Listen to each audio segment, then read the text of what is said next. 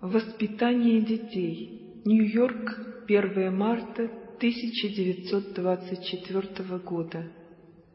Вопрос.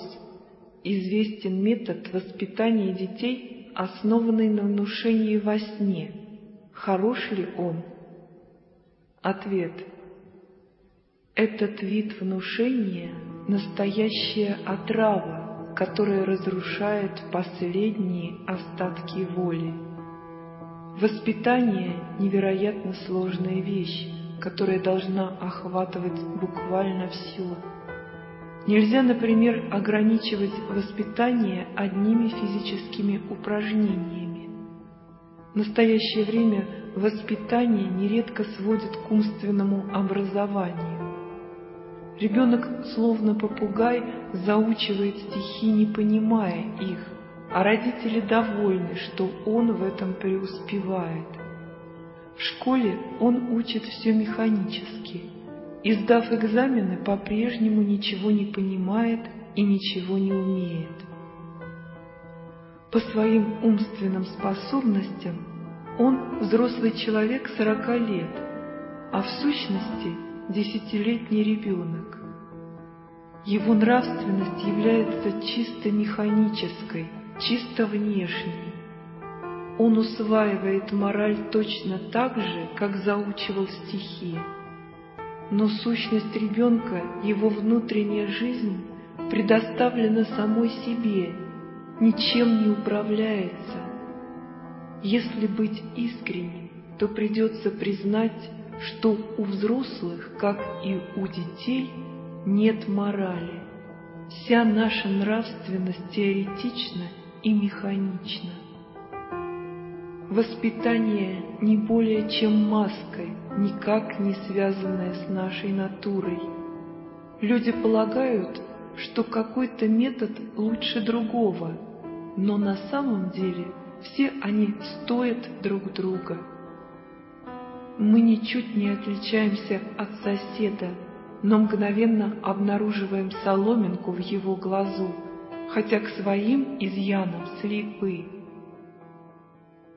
Если человек заглянет внутрь себя и сумеет поставить себя на место другого, то окажется, что сам он ничуть не лучше. Если вы хотите стать лучше, постарайтесь помочь своему ближнему. К сожалению, люди заняты не этим, а в основном тем, что строят друг другу козни. В действительности никто не в силах помочь другому по той причине, что не способен помочь себе. Прежде всего вы обязаны думать о себе и изо всех сил стараться себя возвысить. Вы должны стать эгоистом. Эгоизм первый этап на пути к альтруизму, к христианству. Но ваш эгоизм должен иметь самые благие намерения, а это дается нелегко. Мы учим детей быть самыми обычными эгоистами, таковы плоды нашего собственного воспитания. О детях лучше всего судить по себе.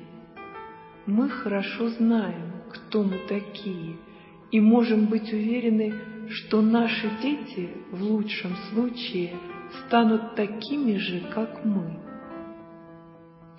Если вы желаете добра детям, подумайте сначала о себе, ибо если изменитесь вы, изменятся и ваши дети.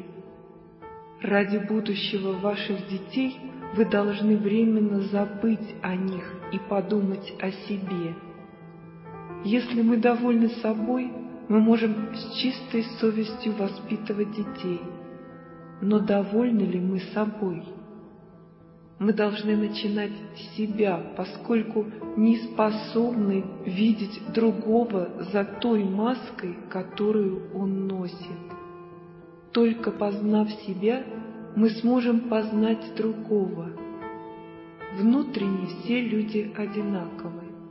Они преисполнены благих намерений стать лучше, но это им не удается. Они несчастны и о многом сожалеют.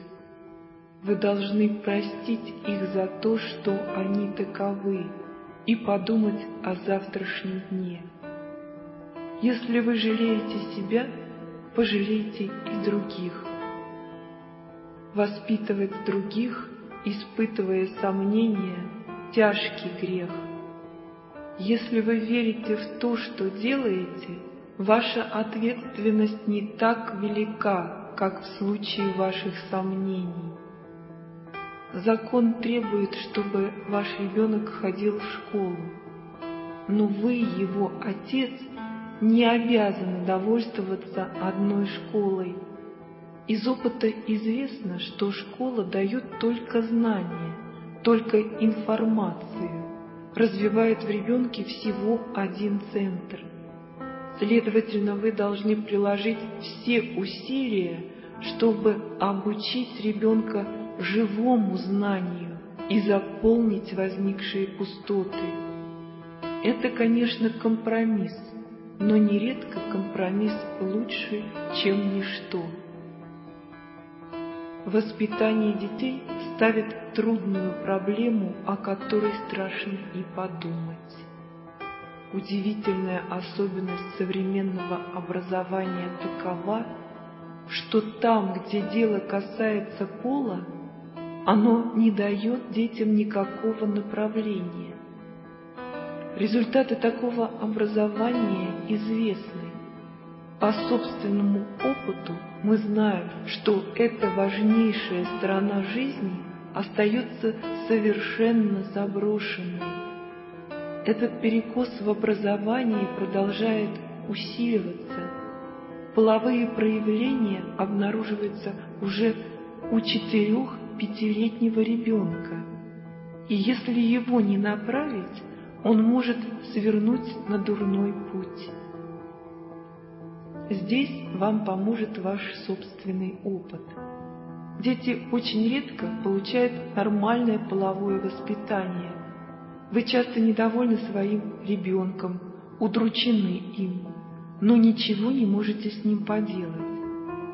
А когда он сам начинает понимать, что хорошо, а что плохо, бывает уже слишком поздно. Направлять детей в области пола – очень деликатная вещь, где каждый случай требует особого подхода и глубокого знания психологии ребенка. Чем меньше знаешь, тем больше становится риск. Стоит что-либо объяснить или запретить, и эта мысль застревает у ребенка в голове, возбуждает его любопытство и подталкивает к запретному плоду. Половой центр играет очень большую роль в жизни. 75% наших мыслей проистекают из этого центра и влияют на все остальное. Пожалуй, только народы Центральной Азии нормальны в этом отношении. Половое образование является у них частью религиозных обрядов, и результаты этого превосходны. Вопрос. До каких пор можно воспитывать ребенка? Ответ. В воспитании ребенка следует исходить в общем из его собственных желаний. Ничто нельзя давать ему в готовом виде, то есть надо не управлять им, а только предложить идею, в крайнем случае управлять издали, косвенно, исподволь подводя к желаемой точке. Я никогда не обучаю прямо, иначе мои ученики ничему бы не научились. Если я хочу, чтобы один из них изменился – я начинаю издалека или обращаюсь к чему-то другому и таким образом обучаю его. Ребенок механически воспринимает сказанное ему прямо, и впоследствии оно проявится у него тоже механически. Механические проявления и те, что приобретены индивидуальностью, различны. У них разные свойства. Первые создаются, вторые творят сами. Первые через человека только проявляются, но его творением не являются.